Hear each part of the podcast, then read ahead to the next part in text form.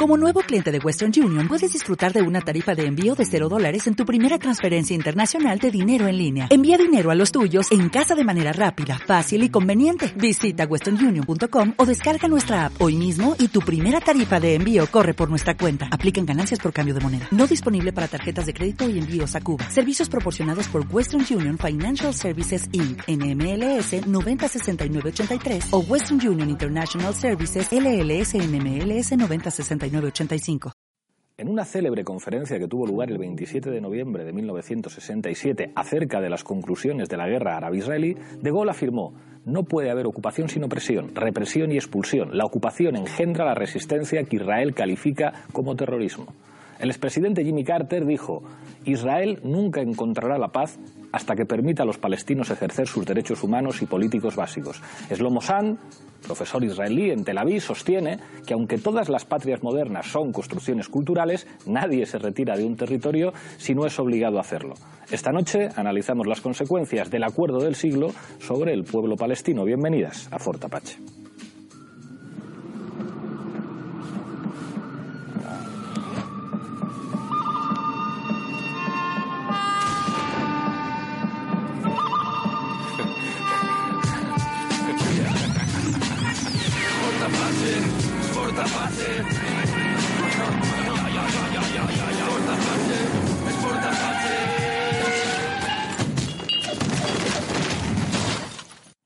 Esta noche en Fortapache hablamos del acuerdo del siglo, la propuesta de Donald Trump a los israelíes y de alguna forma a los palestinos. Para ello contamos con seis invitados. A mi izquierda, Carlos Prieto del Campo. Muchas gracias por estar aquí. Un placer.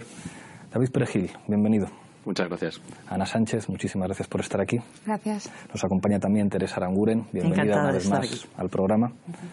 Héctor Graz, muchísimas gracias por volver. Gracias por la invitación. Y cierra la mesa Liliana Córdoba, bienvenida una vez más. Gracias. Enseguida empezamos a debatir, pero antes, como siempre, en el punto de mira. El pasado 7 de mayo, la agencia palestina MAN publicaba la filtración más detallada hasta la fecha del denominado Acuerdo del Siglo que prepara la administración Trump para resolver el conflicto entre Israel y Palestina. Las líneas generales del acuerdo se refieren a una nueva Palestina limitada a Cisjordania y Gaza, sin ejército y subordinada a Israel. El plan de Trump para Palestina estaría financiado por Estados Unidos, la Unión Europea y países del Golfo Pérsico y entraría en vigencia en junio. El gobierno de Palestina ha asegurado que el acuerdo del siglo es un pretexto para apoyar la continuación de la expansión de Israel, que en 71 años no ha cesado la colonización de territorios palestinos, así como el asesinato y encarcelación de sus habitantes. Esta noche, en Fort Apache, analizamos las implicaciones que tendría el acuerdo del siglo para Palestina.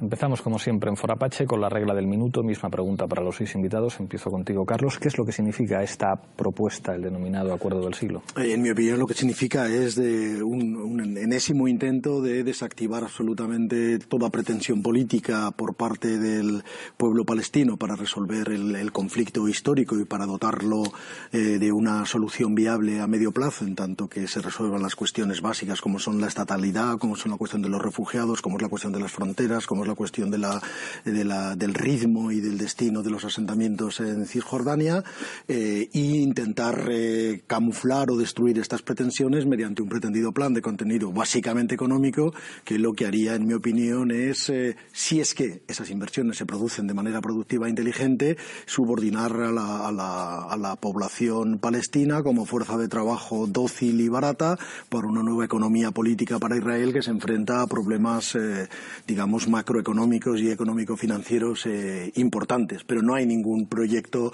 de resolución del, conflicto en términos políticos y en términos estructurales. David. Yo creo que tres cosas. ¿no? La primera, Israel ya ha constitucionalizado el apartheid, Trump quiere convertirlo en ley internacional. Lo segundo, en su estilo de la nueva presidencia, quiere imponer por la fuerza eh, soluciones internacionales. Lo estamos viendo con Corea del Norte, con Irán, con el acuerdo del clima, con muchas cosas de guerras comerciales con China. Esta es la política de Trump. En el caso de Israel es más sangrante porque no hablaríamos de una alianza, sino casi de una política en la que a veces Netanyahu manda a Trump o Trump está muy encantado de que Netanyahu le mande. Y en tercer lugar se cita la Unión Europea y lo más importante es qué va a hacer Europa, que ha apostado tradicionalmente por la solución de los dos estados, que está languideciente y que nunca ha sido capaz de enfrentarse o de tener una postura autónoma e independiente de Estados Unidos y que ahora están todas las piezas dadas. Acabamos de tener elecciones al Parlamento Europeo, se van a renovar cinco o seis gobiernos, los principales puestos de las cinco presidencias. Entonces es el momento en que Europa tiene que decidir eh, si está con el derecho internacional y con los derechos humanos o si se deja llevar por Trump y por la locura que, que está llevando. Ana.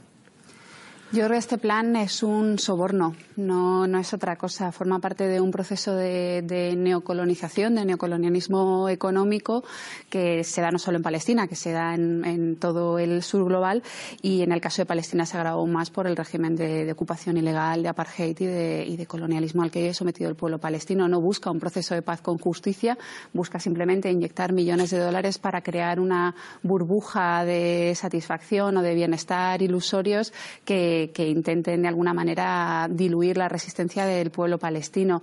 No va a llegar a ningún sitio, va a fracasar, como ya ha fracasado Oslo, porque no tiene en cuenta las voces de la sociedad civil ni lo que está demandando el pueblo palestino y que lleva demandando décadas.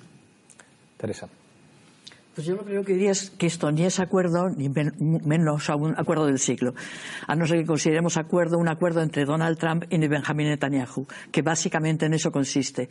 Lo que implica, en primer lugar, la liquidación del derecho internacional y de toda referencia al derecho internacional y, por lo tanto, de Naciones Unidas, pretende, creo, la liquidación de la causa de los derechos del pueblo palestino a cambio de una asignación económica y creo que está destinado a no seguir adelante. Primero, desde la autoridad palestina ya se ha negado cualquier posibilidad de aceptar este acuerdo. Desde la población palestina, por supuesto. Y queda la pregunta de que ha planteado David, ¿qué va a hacer Europa? Porque esto no solo atenta al derecho internacional, atenta también a los compromisos europeos. Europa tenía unos compromisos y tiene unos compromisos establecidos. Héctor. Sí, yo creo que lo primero que significa este acuerdo es eh, eh, legitimar la anexión de Jerusalén eh, en el acuerdo eh, lo, que, lo que se plantea es que eh, Jerusalén no se vuelve a dividir, estaría unificado, pero en realidad estaría, aunque fuera co-capital para el Estado ese nuevo de Palestina que se plantea, estaría bajo el control israelí. De hecho, se prevé que los palestinos tuvieran que pagarle al Ayuntamiento de Jerusalén israelí. segundo, la anexión de grandes, de la mayor parte de Cisjordania porque siguiendo una política que no empieza en el 67, sino que empieza eh, en la década de los años 20, 30, de estratégicamente plantear asentamientos hechos consumados sobre el terreno y luego exigir la continuidad territorial, que les ha funcionado bien en el 47, en la partición, pues ahora lo vuelven a hacer. Y lo tercero, eh, dar por anexionado el Golán, eh, que ni siquiera es Palestina, es Siria y sería bueno escuchar otras voces con respecto al tema quiero terminar solo un segundo. Eh, estas alusiones, bueno, evidentemente la movida de Trump significa el fin de eh, esto que llamamos el derecho internacional, que en realidad es un, históricamente un periodo bastante corto en la historia de, las relaciones internacionales, que surge a partir de la Primera y la Segunda Guerra Mundial, y esto le da eh, digamos, el epitafio. ¿no? Volvemos al unilateralismo de una gran potencia en decadencia que, lo que intenta es reestructurar la relación de fuerzas en el Medio Oriente a su favor de forma estable. Liliana. Sí, yo lo llamaría más bien el acuerdo sobre el gran despojo del siglo. En la tradición de 1948, de 1967, del, del proyecto sionista, pero esta vez va a ser con papeles y dólares, sin bombas, pero con genocidio lento. Este acuerdo del gran despojo tiene dos razones de tablero geopolítico. Uno es frente al eje de la resistencia que está encabezado por Irán, por este, Venezuela y de alguna manera China, este, donde los palestinos y los israelíes son meros eh, peones. Y está el otro eje, eh, el tablero geopolítico, que es la internacional neofascista con Trump, Bolsonaro, Bolton, eh, Salvini, donde Israel es un caballo, no es un peón. Hay un elemento que habéis planteado varios, como parece que se acabó el derecho internacional, el unilateralismo se impone definitivamente, efectivamente el el derecho internacional como conjunto de dispositivos reguladores de la sociedad internacional, bueno, pues eh, es una excepción a la hora de entender cómo funcionan las relaciones internacionales y no la regla. David hablaba de constitucionalización del apartheid y, y de una voluntad inequívoca, sin matices, sin ropajes diplomáticos de la administración Trump, de ir imponiendo sus soluciones en diferentes áreas del planeta, pero varios os preguntabais qué va a hacer Europa. Yo no sé si hay muchas razones para ser optimistas al respecto, porque es verdad que Europa no es un actor geopolítico como tal. Hay estados europeos que pueden intervenir, pero existe una política exterior europea definida, hay una autoridad más allá de lo formal europea que digamos que represente a la Unión como actor político internacional. Yo tengo la sensación de que habrá algunos estados europeos que tendrán algo que decir, cada vez menos a la vista de quién gobierna en los diferentes estados europeos. Yo creo que o en España hay un cambio de gobierno en la dirección que nosotros estamos señalando, o España va a mirar desde lejos y no se va a meter en, estas cuestiones, eh, ¿qué esperáis de los Estados europeos? Yo, francamente, no espero absolutamente nada, porque la dejación de sus responsabilidades históricas respecto al conflicto eh, palestino-israelí han sido vergonzosas y absolutamente eh, impresentables desde el punto de vista político desde hace, desde hace décadas. Los acuerdos de Oslo se apoyaron desde Europa, entre comillas, y no se defendieron ni en su contenido y en su coherencia ni en su implementación. Eh, la solución de los dos estados que apoyó Europa eh, se intentó eh, presentar como una gran opción diplomática, pero no se hizo ningún esfuerzo diplomático ni político serio para que eso fuera, para que eso fuera adelante. Europa eh, opera como si Israel fuera el aliado europeo en Oriente Próximo y los palestinos fueran un eh, nocivo eh, conflicto que no aporta nada ni a, ni a Europa como politi ni a la diplomacia europea como, como cuestión de gestión, de gestión inmediata. El último ejemplo lamentable es que el Festival de Eurovisión se ha realizado en territorio israelí desconociendo la situación de apartheid y la situación de extrema violencia que sufre el pueblo palestino. Europa como, actor geopolítico es una nulidad y eso depende obviamente del pésimo equilibrio de fuerzas políticas que hay en cada uno de los Estados europeos y en el conjunto de la Unión. Liliana. Yo creo que hay que eh, tener muy en cuenta la cuestión de qué pasa ahora en Europa con respecto a las fuerzas políticas. vemos que el eh, neofascismo está de alguna manera construyéndose de una manera bastante intensa, que es una internacional, que es lo que quieren construir, que ya están construyendo, y en eso Israel tiene un rol muy importante, que es un rol realmente de golpear el tercer mundo que está todavía, eh, digamos que tiene pretensiones de tener alguna soberanía. Irán, por supuesto, este, Venezuela y los palestinos que evidentemente este, necesitan tener su eh, independencia. Entonces ahí Israel, como haciendo también una política muy, muy, muy eh, islamófoba, porque es central eso en la política ahora de esta internacional neofascista, el, eh, la islamofobia. Israel tiene un, un, rol central y este, la, van a, la van a arropar todo el tiempo y no tiene por el momento de qué preocuparse. Yo con respecto al rol de Europa coincido con Carlos. Yo espero muy poquito de, las instituciones europeas por lo que han venido demostrando en estas décadas. Pero sí que confío en la ciudadanía europea y, también eh, trayendo el caso del Festival de Eurovisión, es cierto que ninguna radiotelevisión pública ha dado el paso de cancelar su participación en este vergonzoso espectáculo de normalización del apartheid, pero sí que se ha conseguido desde la sociedad civil, desde la campaña de boicot al Festival de Eurovisión, poner el tema sobre la mesa, que en los medios de comunicación se hable de lo problemático, que o sea, la problemática que tiene el que se acoja a este tipo de festivales en, un país como Israel. Aquí en los medios del Estado español ha tenido una repercusión inmensa y en todos los sitios se ha cubierto desde una perspectiva bastante mm, bastante crítica, ¿no? Eh, dando a entender que, el hecho de que Radio Televisión Española participaba aquí suponía normalizar unas políticas de apartheid. Entonces, creo que hay que intentar poner en pie el poder que tiene la ciudadanía a la hora de provocar estos cambios y, y estos procesos de transformación social en materia de derechos humanos. en cuanto a derecho internacional, ya para, terminar, el derecho internacional, al fin y al cabo, son también unas normas que, que, no, que no están ahí en blanco y negro y que no se interpretan, tienen una interpretación política. Y una vez más en esto, pues hay que esperar un poco también a ver cómo se conforma el nuevo Parlamento Europeo, cómo queda un poco todas estas estas estructuras para ver si desde ahí se puede hacer algo ah, desde un punto de vista más institucional y, legal. Pero por ese camino creo que, todavía queda tiempo para que se produzcan cambios. David, Héctor y Teresa. Sí, yo creo que hay que poner un poco el foco en lo que ha sido la política de la Unión Europea. Por un lado, la acción exterior limitada que ha dicho Pablo. Por otro lado, la acción de los Estados que la han dirigido ¿no? en esta cosa híbrida. ¿no?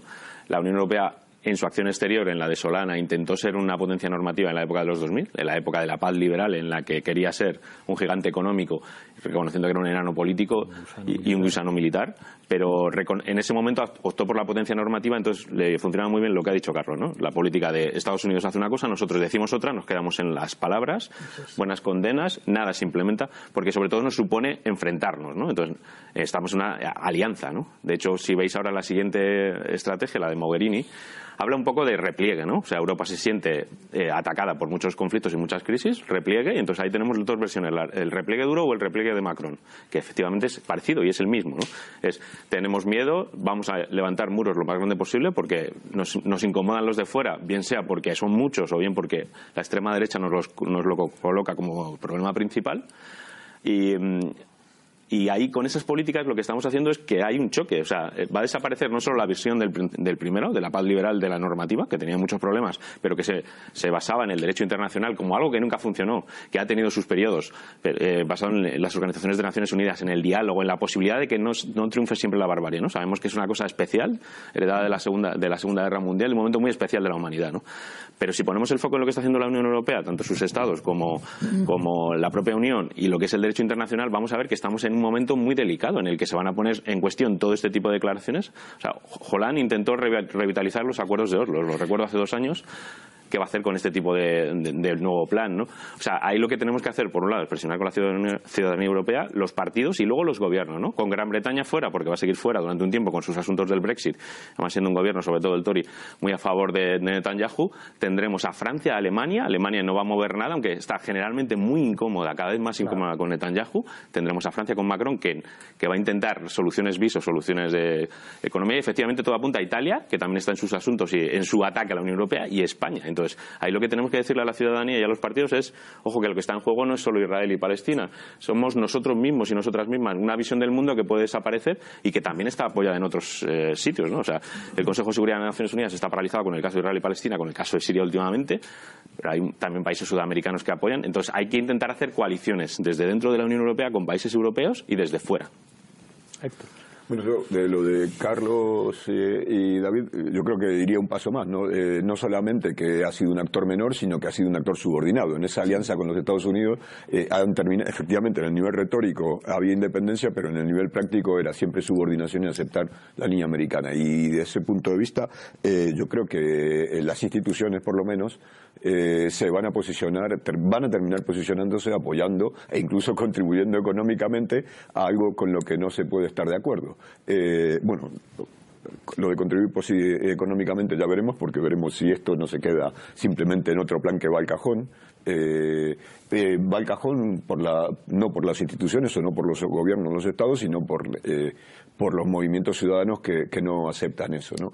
Eh, yo creo que lo que dice Ana de, Eurovisión es, es, un buen caso. ¿no? Nuestros gobiernos no se ha posicionado ninguno, ni las televisiones oficiales evidentemente han participado, pero el hecho de que los medios de comunicación den tanto eco a la campaña de boicot a Eurovisión tiene que ver con un sentir en la ciudadanía eh, diferente en cada, en cada país, evidentemente, eh, radicalmente, o sea, que claramente en contra. Y yo creo que también esta es eh, la otra limitación de, de, este plan del siglo, y es de, de, este acuerdo del siglo, y es que incluso dentro de, su dentro de la debilidad de la posición palestina, la, la, Autoridad Nacional Palestina no puede aparecer ni siquiera en su debilidad ni en su dependencia eh, puede pasar la línea roja esta de aparecer apoyando un acuerdo que, es eh, un acuerdo de terminar con la, eh, políticamente, por lo menos en el nivel político, con la, con la lucha palestina o con la resistencia palestina. Interesa.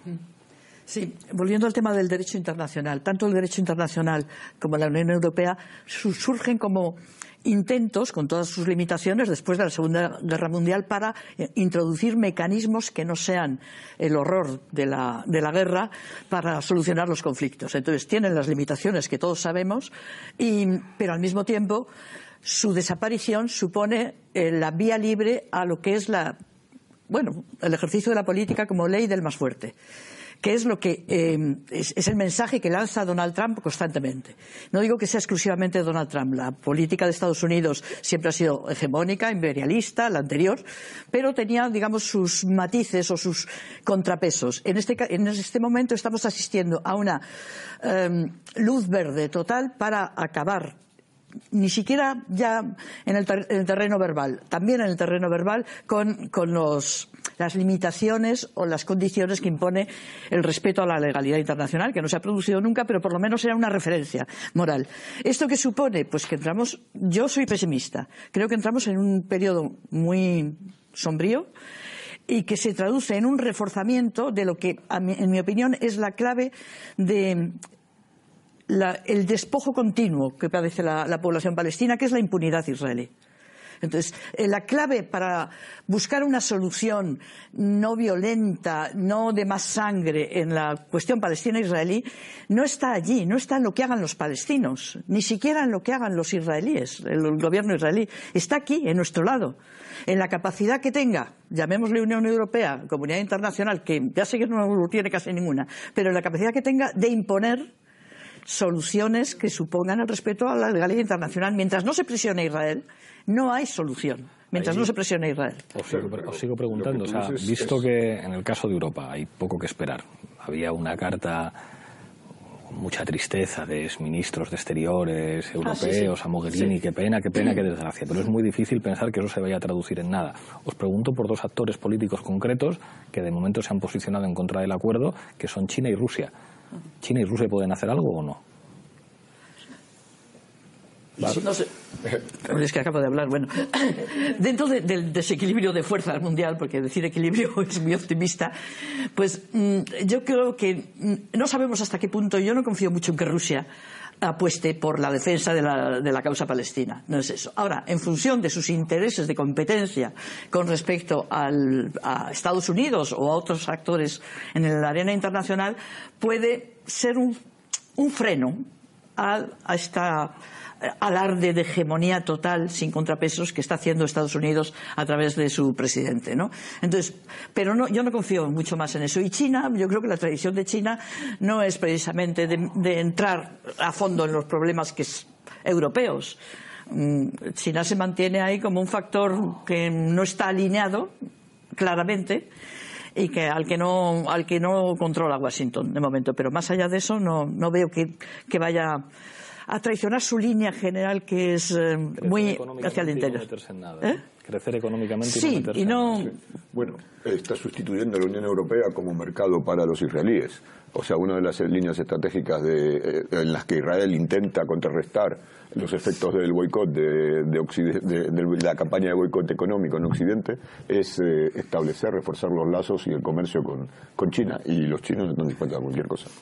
Pero China es, un actor eh, demasiado poderoso regionalmente y demasiado alejado geográficamente como para tomarse ese conflicto en serio. No tiene, o sea, el, problema palestino no tiene la importancia que puede tener el eje sirio iraquí en términos geoestratégicos. No tiene la importancia económica que podría tener eh, como un mercado potencial, etcétera, etcétera. Entonces es muy difícil que ellos vayan a hacer una, digamos, una, un casus belli diplomático sobre, sobre la cuestión palestina les ofrece una posibilidad de una entrada política, ¿no? De decir, aquí estamos y nos podemos contraponer. Bastante mm. fácil, por otra parte, ¿no? Es no, asistir a una conferencia de Manama que no sabemos si se celebrará porque estará, pendiente de lo que a Netanyahu le interese políticamente de cara a sus segundas elecciones, pero les ofrece una oportunidad de entrar. Y entonces recupera una idea que ha dicho Teresa, ¿no? Es en ausencia del derecho internacional, que siempre era el derecho internacional y era la fuerza de las potencias, ¿no? Especialmente la de Estados Unidos y durante la Guerra Fría Estados Unidos y la Unión Soviética, eh, en ausencia del derecho internacional y en esta época de geopolítica del caos en la, en la que triunfa la fuerza, esto añade un factor más de fuerza. Entonces, Mm. Rusia y China tienen una oportunidad estupenda porque se la ha puesto en bandeja a Estados Unidos, que se ha escorado en una alianza con países árabes, recuerdo todos, ¿no? No solo Arabia Saudí, sino Emiratos Árabes, que está últimamente muy agresivo, ha añadido también a Qatar y que trata sobre todo también de reconfigurar Oriente Medio por la base de la fuerza. Lo mismo que va a hacer, lo que quiere hacer en, en Palestina, quiere hacerlo en el resto de países. Lo que pasa es que estamos hablando de otros países más poderosos, ¿no? Y ahí el acuerdo con Irán es el eje, ¿no? Y no pensemos que es una cosa como catastrofista, ¿no? O sea, si miramos el ejemplo de Corea del Norte, lo que, lo que demuestra Trump es que quiere poner mucha fuerza sobre la mesa para avanzar sus posiciones. Y aquí estamos hablando de avanzar posiciones de todos los actores, ¿no? Por encima del derecho internacional, desaparecido, por encima de los derechos de las personas y en un mundo que no es el, el de hace 50 años, que ya era peligroso, sino que ahora es más peligroso. Estamos en unas zonas en las que, por ejemplo, Oriente Medio, yo llamaría de guerras in- interimperialistas que recuerdan mucho a otras épocas pasadas del mundo, ausencia de derecho internacional y ausencia del derecho internacional humanitario, que ha sido completamente barrido, que ha permitido bombardear hasta las llamas, como si fuera Juego de Tronos, Alepo, Mosul y tantas otras ciudades sin importar cuánta gente había debajo, porque fuera quien fuera. ¿no? Y estamos en una situación muy peligrosa. Añadamos cambio climático, añadamos la, la competencia entre Estados Unidos y China, y por eso es importante el papel de Europa, sin confiar en los Estados o sin confiar en las instituciones, pero sí en las coaliciones de partidos o las coaliciones de gobiernos. Pensemos en Irlanda, pensemos en Portugal, pensemos en lo que pueda haber, si es que hay algo en Grecia, o pensemos en otros, y intentemos jugar políticamente, porque nos va la vida en ello. Yo creo que hay, este, hay una, con todo, sí, una división de intereses y este, yo creo que China tiene que salvar a Venezuela, tiene que salvar a Irán. Este, no puede permitirse que este, Estados Unidos arrase otra vez con todo. Y este, Rusia, el papel es muchísimo más este, ambiguo, eh, tiene unas relaciones muy potentes con Netanyahu eh, y creo que este, justamente porque no se pueden permitir que este, Estados Unidos vuelva a ser hegemónico, van a hacer de alguna manera un, eh, digamos, un contrapeso, pero no creo que eso, o sea, van, pueden apoyar de atrás, pero no van a dar la cara, seguro que no. Eh, hay que ver todavía todos los conflictos que se van a dar dentro del mundo árabe, porque ya vemos que, por ejemplo, este, en Bahrein, que este, quieren hacer ahí este, los, eh, las conferencias, hay mucha sociedad civil que se opone y incluso ayer o anteayer el rey de Jordania dijo hasta aquí. Este, Palestina necesita tener un Estado independiente, esta cuestión del despojo continuo tiene que tener un límite, o sea, hay que ver también qué va a pasar dentro de la región árabe. Me dicen de realización que tenemos que pasar a Zapping, después volvemos con Ana y con Héctor. Adelante vídeo. Trump ha estado impulsando un plan bajo el nombre Acuerdo del Siglo y parece que para lograrlo ha redoblado la presión a los palestinos. Fue entre 1947 y 1949 cuando más de 700.000 árabes palestinos se desplazaron con el inicio de la ocupación sionista.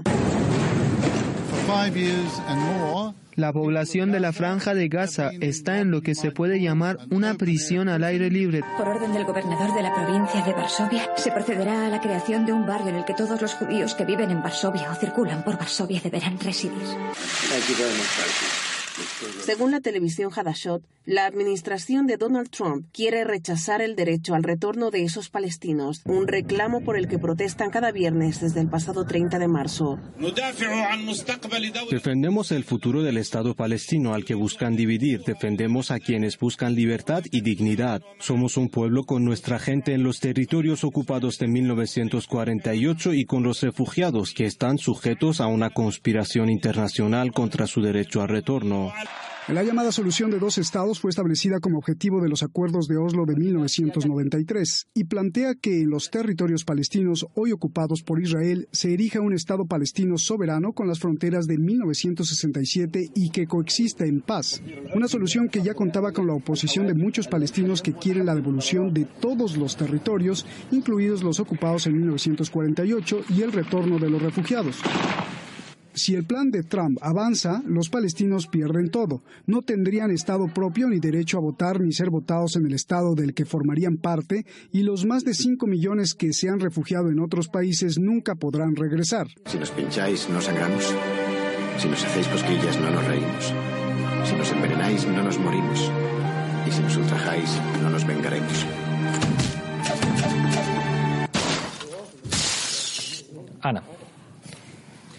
Yo creo que el hecho de que estemos simplemente hablando de un liderazgo de países como Estados Unidos, como China, como Rusia, como Arabia Saudí o Qatar para liderar procesos de paz ya es un problema ahí ya, empezamos mal. Es que el punto de partida ya, es problemático. Entonces tenemos que buscar necesariamente nuevos liderazgos. Y esos liderazgos están tampoco en la autoridad palestina, están en la marcha del retorno, están en el movimiento BDS, están en la sociedad civil, están en un derecho internacional reformulado y crítico que se desligue de las estructuras de poder.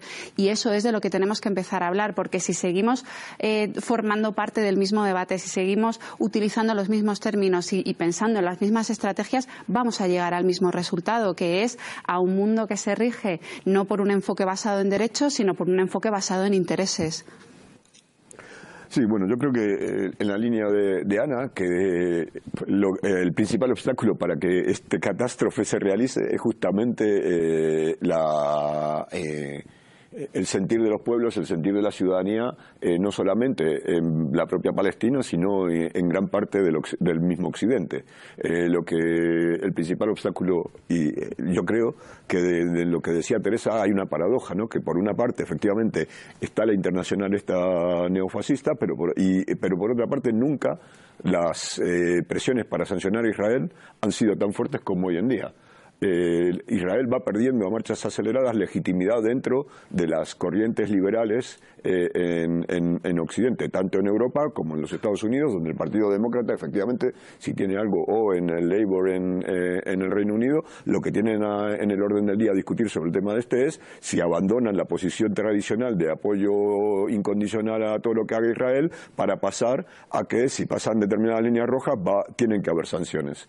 Eh, esto yo creo que cambia radical, o sea, eh, esto es algo que, que, sí va a influir en, la, en, la, en el desarrollo de los eh, procesos políticos y es sobre lo que podemos construir, es reforzando ese movimiento que cuestiona el carácter colonial y el, carácter de la parte del Estado de Israel, haciéndolo ver permanentemente de forma tal que finalmente los gobiernos tengan que escuchar o tengan que tomar en cuenta lo que la mayoría de la ciudadanía piensa. David. Sí, yo quisiera, bueno, quisiera volver un poco sobre el propio acuerdo en sí, o sea que no sé si esto va... Porque creo que el propio acuerdo en sí, analizándolo, o sea, creo que da bastantes pistas de todo esto que estamos diciendo, ¿no? Y creo que le da la palabra a la, población palestina, que es lo primero y lo más importante, ¿no? En línea, lo que decía Ana, primero no es un acuerdo, lo ha dicho Liliana, ¿cómo va a ser un acuerdo si lo, si lo organizan Trump y Netanyahu y no, ni siquiera les han pasado un borrador a los propios palestinos, a nadie, a la autoridad palestina, tampoco al Ministerio de Asuntos Exteriores de cualquier país, no les han pasado ningún borrador. Saben que les llegará un borrador de 40 o 50 páginas, saben filtraciones del Jared, saben filtraciones de Memo, eso no es un acuerdo, ¿no? Eso se llama imposición, ¿no? Esto también forma parte de nuestro tiempo, ¿no? Si en este tiempo de geopolítica del caos triunfa la fuerza y triunfa las coaliciones de estados poderosos, pues esto se llama imposición, ¿no? Eh, luego, eh, no es un plan, esto es un, es un, intercambio que intenta, intenta cambiar las reglas del juego, ¿no? Dice, paz por territorios ya no nos convence, no hablemos de dos estados paz por prosperidad. O sea, trata de comprar con supuestos intereses económicos, ¿no? Ya lo ha dicho Carlos, ¿qué supondría eso? También sabemos lo que supusieron los acuerdos de Oslo, las zonas de libre comercio, para la población palestina, que se ha convertido en una población subordinada, que antes trabajaba incluso en Israel, que había una complementariedad eh, enorme en los trabajos y que ahora ha sido sustituida por otra mano de obra barata, de países del este, de países del sudeste asiático, por ejemplo. O sea, luego, no es un acuerdo, mm, solo beneficiaría económicamente, pero en principio parece que no. Y, sobre todo es que intenta imponer por la fuerza la apartheid. Israel lo, constitucionalizó, la ley del Estado-Nación judío. Es una cosa gravísima. Los estados europeos o España o la propia ciudadanía se tendrían que haber opuesto, ¿no? porque hemos dado muchos pasos atrás desde lo de Sudáfrica. O sea, está constitucionalizado. Y este acuerdo lo que trata es de convertirlo en ley, en ley internacional, porque no es un Estado, ¿no? O sea, se habla de Nueva Palestina, pero eso no es un Estado, no tienes fronteras. Israel no va a definir sus fronteras. Eh, los ciudadanos no van a poder votar. Eh, la autoridad palestina, o lo que quiera, o como se llame, va a tener que pagar la educación en Jerusalén y se van a convertir oficialmente en no ciudadanos, ¿no? En parias, ¿no? Esto también se debería evitar. Y salen rumores de que, y ha salido también en el vídeo, sobre la UNRWA, ¿no? El papel de la UNRWA. O sea, quiero decir, que cuando miramos a este tipo de, acuerdo o de plan, llamémoslo como queramos, o sea, no lo llamemos en su neolengua el acuerdo del siglo, porque de acuerdo y de siglo no tiene nada. Lo que trata es de imponer por la fuerza, primero, anexionarse Jerusalén, anexionarse los bloques de asentamientos y atacar al UNRWA todo lo que pueda, ¿no? Porque es un factor de empoderamiento, aparte de derecho internacional. ¿no? Tanto Greenblatt como Kushner, como Trump, como Netanyahu han puesto a la UNRWA en, su punto de mira, quisieran acabar con ellos. De hecho, hablan de que los campos de refugiados se convirtieran en estas filtraciones en ciudades, que la UNRWA dejara de prestar servicios. es la cuestión de, los, refugiados la que tiene que desaparecer. de hecho, por decreto, digamos, ya han decidido que los refugiados no existen. O sea, no son. Ya han decidido que el estatus de refugiado para, los palestinos no es nada más que para aquellos que fueron expulsados en el 47-48. Es decir, que o se han muerto o están a punto de morirse. Ha eliminado Estados Unidos, y por eso eliminó sus fondos, eh, para la UNRWA, la Agencia de Naciones Unidas para los Refugiados, pretende, no es que lo haya, no lo ha conseguido, pero pretende que desaparezca el estatus de refugiados para los refugiados palestinos. Entonces, todo esto para mí mm, creo que tiene también el sentido, es la pretensión de culminar el proceso que empezó bueno, realmente empezó a finales del 19, pero es decir, el proceso de despojo de la población palestina, de expulsión en el 47-48, de sustitución de un pueblo por otro. Entonces, esto es lo que finalmente está pretendiendo eh, este último movimiento de la administración estadounidense y de, y de Israel. Y creo que tiene el sentido, por eso necesitan acabar con la UNRWA, porque la UNRWA, tú lo has dicho bien, es un factor de empoderamiento, mantiene la posibilidad de resistencia en la población porque si, te mueres de hambre no tienes ya capacidad de resistir. Entonces la UNRWA por lo menos mantiene que en la población refugiada de Palestina eh, se den unos niveles de escolarización los más altos de la zona, de, sanidad también, que les permita aguantar, dentro de que la situación, sobre todo en Gaza, es inaguantable, es decir, es inhabitable. Gaza desde hace. Eh, Naciones Unidas dijo que para el año 2020 ya es inhabitable. Pero si se mantiene, sigue siendo habitable, es por el esfuerzo de sus gentes, el esfuerzo de la población de Gaza. Y luego, con respecto a la cuestión de la ciudadanía, yo mm, me gustaría coincidir con vosotros. Pero no tengo esa, esperanza tan clara con respecto a la ciudadanía europea. Y sencillamente miro las votaciones, miro lo que, está, lo que se ha votado en Italia, el auge del señor Salvini y lo que significa, eh, Centro Europa, Europa del Este ya no digamos. Entonces, no tengo yo muchos argumentos para pensar que lo que no han hecho los gobiernos lo va a hacer la ciudadanía. Porque finalmente no son mundos distintos, no estamos hablando de planetas distintos. Todo está interrelacionado.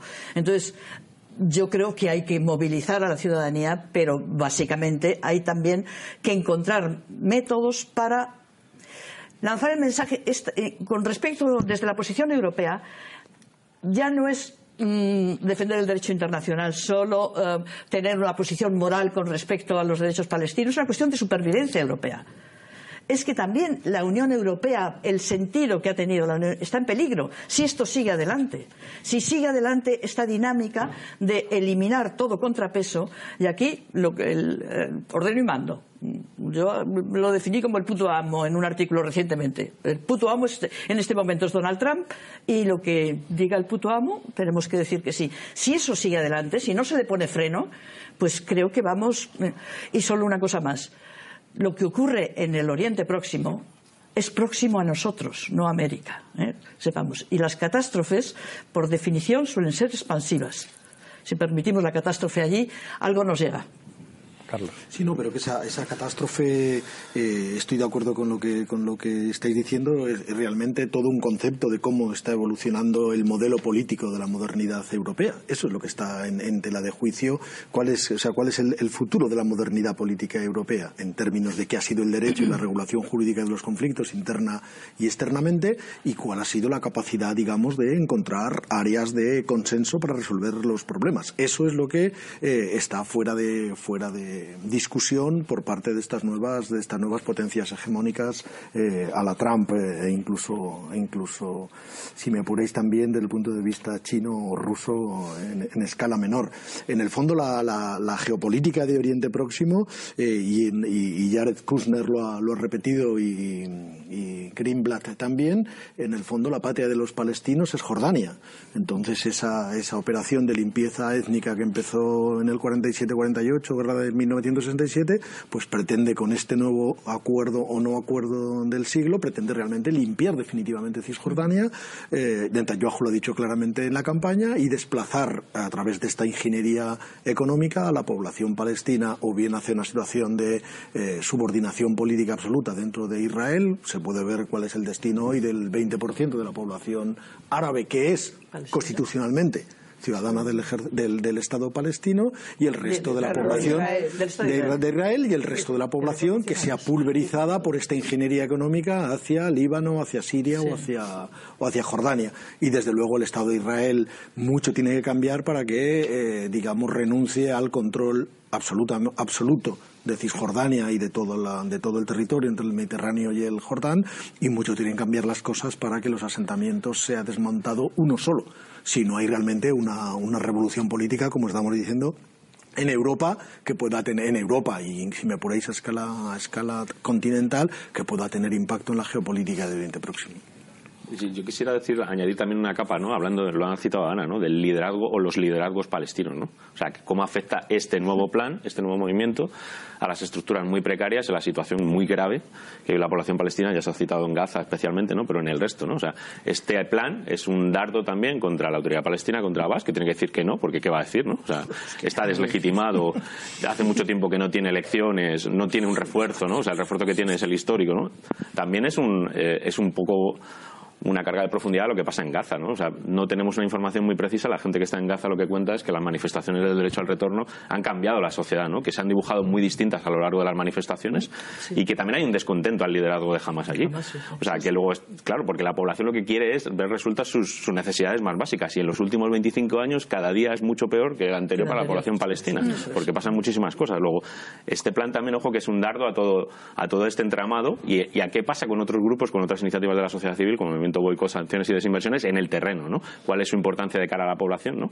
Y, qué es lo que siente realmente la población a la que hace mucho tiempo no se le pregunta cuál es a la gente a la que siga o, qué proyectos estaría dispuesto a seguir, ¿no? Y esto puede afectar en muchos en muchos grados, ¿no? O sea, siempre se habla como pensando en el pasado, pero pueden pasar muchas cosas. En general, creo que cualquiera de las que pase con este escenario va a ser malo para la población palestina. Hace falta que tengan un espacio político para, para que se expresen, para que vuelvan a expresarse, para que ganen legitimidad a sus actores y ese, y ese espacio está muy atacado no solo por la ocupación, que lo lleva haciendo y minando mucho tiempo, sino ahora este nuevo dardo internacional les señala a todos ellos. Quería preguntaros por un factor, digamos, de carácter interno en Israel, que es la convocatoria de elecciones. Sabíamos desde hace tiempo que Netanyahu tenía dificultades para construir una mayoría a partir del resultado de las elecciones de abril. ¿Qué escenarios se abren con las nuevas elecciones en Israel? Eh, yo creo que ninguna diferencia. O sea, va a ser realmente Netanyahu puede ser que su liderazgo de alguna manera termine, pero mismo si ese es el caso, que no creo, este, el liderazgo que puede surgir va a ser más, más de lo mismo. Eh, nadie este, que tiene alguna capacidad, digamos, de ser electo como jefe de gobierno, tiene un plan que sea muy diferente del de Netanyahu, sino que es simplemente una cuestión interna de quién va este, a tener el hueso más grande en, los presupuestos y este, en los departamentos y en los cargos. Así que, bueno, hay una derecha extrema que podemos decir que este eh, que Vox eh, es este son los mejores amigos de Vox eh, y esa derecha extrema está cada vez más y más eh, digamos, imponiendo hegemonía, tanto en el aparato del Estado y sobre todo en el ejército, que eso es muy importante a nivel de este, oficiales generales, que antes eran todos laicos, digamos, este, de alguna manera, de la tradición obrera, aunque eran todos también por la colonización, pero este, ahora es una derecha extrema que realmente en su fuero interno lo que quiere es reconstruir el tercer templo y todo lo que eso implica. Eh, yo creo que la, eh, efectivamente estoy de acuerdo con Liliana que la, el nuevo, las elecciones no van a dar un resultado diferente y hay que entender los marcos de referencia eh, israelíes internos. Los marcos de referencia israelíes internos, la, en las últimas elecciones la competición era quién ofrecía las, quién hacía las propuestas más duras con respecto a cómo tratar a los palestinos.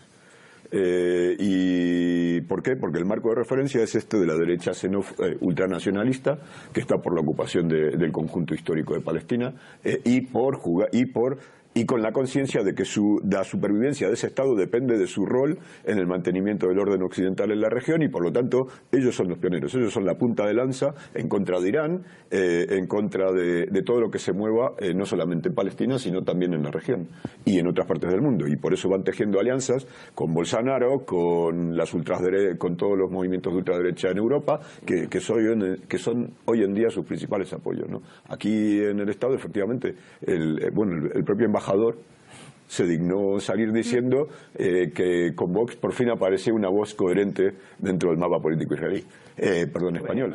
Y, eh, y, esas son sus alianzas. Entonces, difícilmente salga algo diferente. En la, en la anterior vuelta, la competencia era quién, quién se las iba a poner peor. Y lo que no es descartable en el marco de la campaña electoral es algún ataque, eh, a encontrar, hacer, a crear algún casus belli eh, en Gaza, que es lo habitual en, las últimas elecciones. O sea que estaría... Un bombardeo a Gaza siempre es buena campaña electoral. En otras zonas y, Medio Y otros elementos que en la línea de Liliana, que son nuevos, eh, también las corrientes eh, fascistas dentro del propio Israel, ¿no? Porque para entender eh, cómo funciona Israel hay que entender lo que es un estado de apartheid. Hay blancos y hay negros. Entonces, para los negros, nada.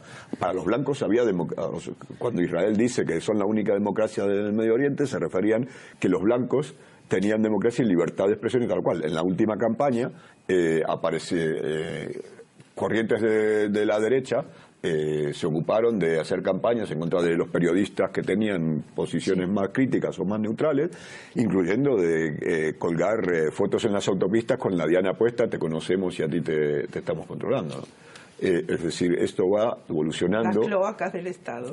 lentamente hacia realmente un régimen fascista, incluso dentro de la población israelí. Me dicen de realización que estamos llegando al final. Volvemos a la regla del minuto, un minuto de conclusiones para cada uno. Empiezo contigo, Carlos. Adelante. Ok, eh, eh, muy, muy, telegráficamente, primero afirmar que el Estado de Israel es un Estado de apartheid, que lo, que lo lleva siendo desde hace, mucho año, hace muchos años y que el problema de gestionar políticamente a una población a la que no se quiere dar derechos eh, la propia élite israelí, desde, desde Ben Gurion después de la Guerra de los Seis Días hasta Olmert, Barack Obama o Yitzhak Rabin, sabían que, eso desembocaba en una situación como, como esta, en una situación de apartheid. políticamente es muy difícil que una sociedad estructuralmente definida como, como de apartheid pueda generar los contracuerpos políticos como para generar otro marco político que pueda resolver este problema y eso es tremendamente eh, preocupante. En segundo lugar, decir que esta comunidad internacional debería, debería eh, tomar cartas en el asunto de manera muy, muy seria, que cosa que, no va a hacer y que únicamente una estrategia de boicot, desinversiones y sanciones, eh, igual que se aplicaron a Sudáfrica, puede tener alguna posibilidad de incidir en la política israelí. David.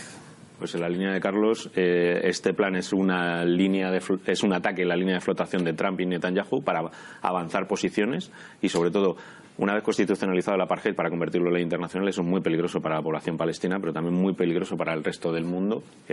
puede pensar que se queda en una isla, pero no, las islas, primero, Oriente Medio está en llamas y las islas acaban llegando. Se ha recordado que Europa está cercano geográficamente de todos estos conflictos. En segundo lugar, la posición de fuerza de Trump está cambiando las relaciones internacionales en esta época de geopolítica del caos y está imponiendo por la fuerza conflictos. De momento son conflictos larvados, el caso de China es larvado y es comercial, pero ¿quién dice que en un futuro y sin ausencia de reglas puedan derivar en otra cosa? Y en tercer lugar, cuando hablamos de la Unión Europea, lo ha señalado también Carlos, estamos hablando de una, carga de profundidad en el fondo, ¿no? de las personas que vivimos y habitamos en Europa, que somos muy diversas, de cuál ha sido el proyecto, de qué significaban los derechos humanos y cómo se pueden aplicar. Eso afecta a nuestro estilo de vida. Puede que esté en juego nuestras capacidades, nuestros huecos para desarrollarnos políticamente y eso es de extrema gravedad. Ana. Yo creo que Palestina no necesita este plan que es un ataque contra su soberanía, este plan de desarrollo económico. Palestina lo que necesita es un plan de liberación que ponga fin al régimen de apartheid, de ocupación ilegal y colonialismo que lleva sufriendo décadas. Eh, cualquier proceso de intento de, diálogo con, la actual, con el actual desequilibrio de poderes que hay está condenado al fracaso. No podemos intentar negociar entre dos partes que son tan desiguales. Lo que necesitamos es que haya haya mecanismos que funcionen, que sean eficaces para que Israel rinda cuentas por los crímenes de guerra y por los crímenes de humanidad que lleva cometiendo durante décadas y buscar mecanismos de reparación para el pueblo palestino. Eso es lo que necesita Palestina y eso es lo que necesitamos también, no solamente en Europa la ciudadanía, sino lo que necesitamos el resto del mundo para seguir manteniendo un nivel mínimo de dignidad humana. Teresa. Has mencionado la palabra crimen. Yo creo que el caso de Palestina es uno de los grandes crímenes del siglo XX, un siglo por lo demás muy prolijo en crímenes, grandes crímenes contra la humanidad. Y lo que tiene de peculiar es que es un crimen que se perpetúa y que lleva décadas y al perpetuarse se agrava, porque además la perpetuación del crimen eh, debilita la posibilidad de esperanza. Entonces, para mí, lo he dicho antes, creo que la clave está en conseguir frenar la impunidad israelí. Para eso, evidentemente, tiene que haber muchos factores, pero ah, hay que mm, defender, aunque sea muy limitado su capacidad de acción, eh, toda referencia al derecho internacional y hay que defender este espacio de Unión Europea y darle otro sentido, porque estamos en riesgo. Como europeos estamos en riesgo, no solo los palestinos están en riesgo. Héctor. Sí, yo creo que, bueno, como se dijo aquí, no, a llamarle acuerdo es un eufemismo que es hacerle su favor. Es una imposición de las condiciones de eh, eh, legitimación y de consolidación del proceso de colonialismo y apartheid que lleva ya un, siglo largo eh, en Palestina. Y, y, como, y en ese y a pesar de, y entonces esto es una pieza, una pieza fundamental, una pieza pequeña en la reestructuración de, todas las, de toda la zona en favor de los americanos, que es el plan de Trump, y, eh, y también tiene un problema que, que, es el que sigue existiendo. Si estamos aquí reunidos hablando de eso, es porque a pesar de la diferencia de poder entre unos y otro, un lado y otro, ha, ha habido a, a, lo largo de todo este siglo una resistencia del otro lado, del pueblo palestino, y en este caso una resistencia que, como bien se ha dicho, en contra de lo que pensamos, eh, es también relevante fuera de la propia Palestina. Es decir, eh, el proyecto islamófobo o el proyecto de, el proyecto de Trump en el Medio Oriente es algo que eh, también tiene incidencia en las relaciones sociales y en la organización de, de nuestras eh, sociedades aquí eh, en el Occidente. Y por lo tanto, hay fuerzas también aquí que se van a oponer a, que se oponen a una cosa como la otra y sobre eso es lo único que podemos construir. Liliana. Bueno, entonces tenemos que realmente, eh, como se dijo, no es un acuerdo, sino que es realmente un plan del gran despojo, despojo tanto en tierras, que es lo más importante, pero también en todo lo que es derechos, los poquitísimos derechos que aún tienen los palestinos en, en, que viven en su tierra, eso va a estar borrado, así que creo que de todos modos el, eh, tanto en el mundo como en la región árabe habrá mucha resistencia y sobre todo también en el pueblo palestino, mismo en sus dirigentes actuales, de los cuales muchos se han comprometido hasta las orejas con Israel, este, habrá muchísima resistencia y creo que eso no va a avanzar mucho, pero tenemos que ver la otra parte de la geopolítica, que es este, la cuestión de la internacional fascista, que nosotros aquí también la vamos a sufrir y que Israel es un caballo esencial y que todos los poderes hoy en día neofascistas adoran Israel y hacen con ellos los mejores negocios y los tienen también ideológicamente como un ejemplo. Muchísimas gracias, Liliana. Muchísimas gracias a los seis. Aquí nos veremos la próxima semana en Fort Apache.